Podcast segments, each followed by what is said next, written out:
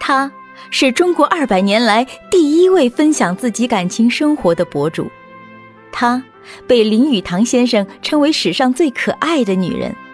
这是一部经世流传的爱情故事，被读者盛赞为最理想的婚姻的样子。究竟是怎样的一段朴实动人的感情经历？欢迎收听沈复著作、艾茉莉演播的晚清自传体散文联播《浮生六记》白话版。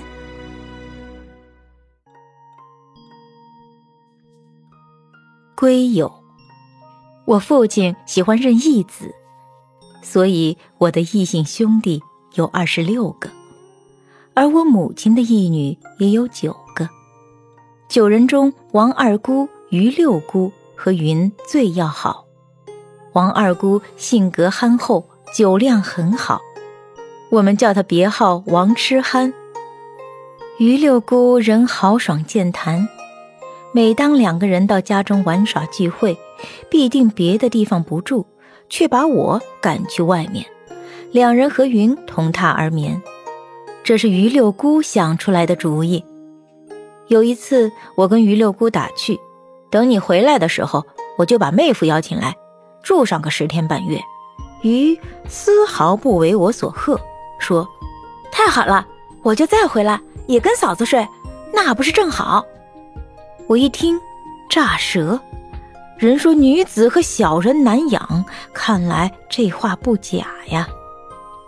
云和鱼两人相视而笑。后来，因为我弟弟启堂娶媳妇儿，沧浪亭的房子不够大，我们便搬到了饮马桥仓米巷。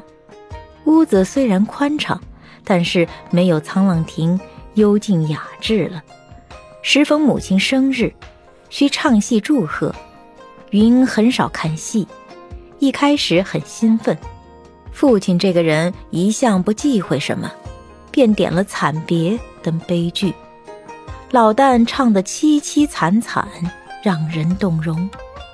我眼睛瞟到云在帘子后忽然起身走开，好久都不见出来，就和王还有鱼过去看个究竟。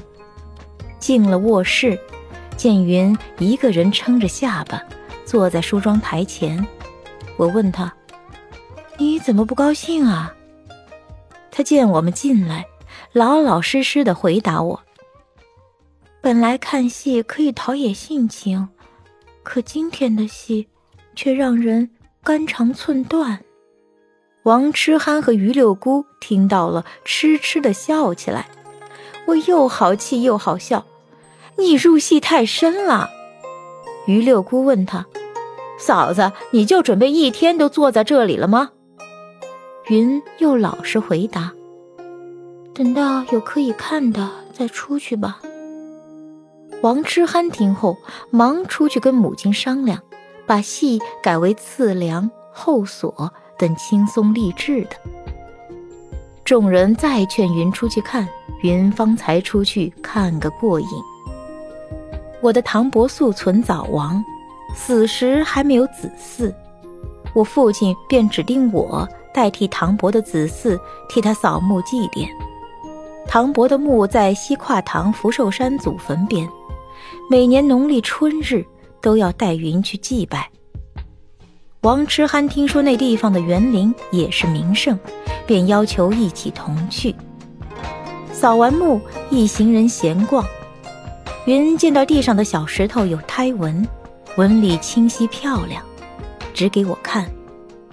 把这个叠起来当盆景，是不是会比宣州的白石更加古质呢？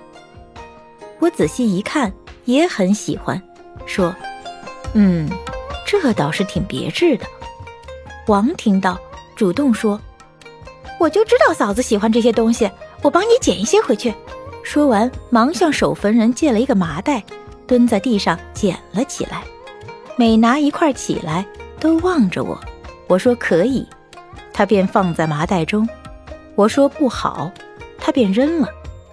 没多久，他就出了一身汗，拿着麻袋回到我们跟前，说：“再捡下去，我恐怕要没力气了。”云翻看他捡的石头，边看边笑说：“我听说人家采摘果子，必须借猴子之力去采。今日一见，原来果真如此啊！王生气，搓起手指往云胳膊下伸去哈痒。云笑着躲到我身后，我边挡住王痴憨的手，边教训云：“人家劳动你受益，还说这样的话，难怪王家妹妹生气。”云见状，自知理亏，低头谢罪。扫墓回来途中，路过歌园。也顺便进去逛一下，因刚开春，园内植物绿芽鲜嫩，花开娇红。王这个人平时痴寒，见到花就去折下来。云见了心疼，斥他：“又没有那么多花瓶养起来，又不准备当花簪戴，你折那么多干什么？”王说：“植物又没有痛痒，折几枝有什么关系？”我笑着调侃他。将来罚你嫁一个满脸麻子胡须的郎君，替这些花报仇。王听了，好生气，把花扔在地上，人不解气，又拿镰钩把花拨入池里，对我说：“你太欺负人了。”云一开始听我说的好笑，见他真的生气了，便好言安慰化解。不一会儿，王气也消了，几个人高高兴兴回家。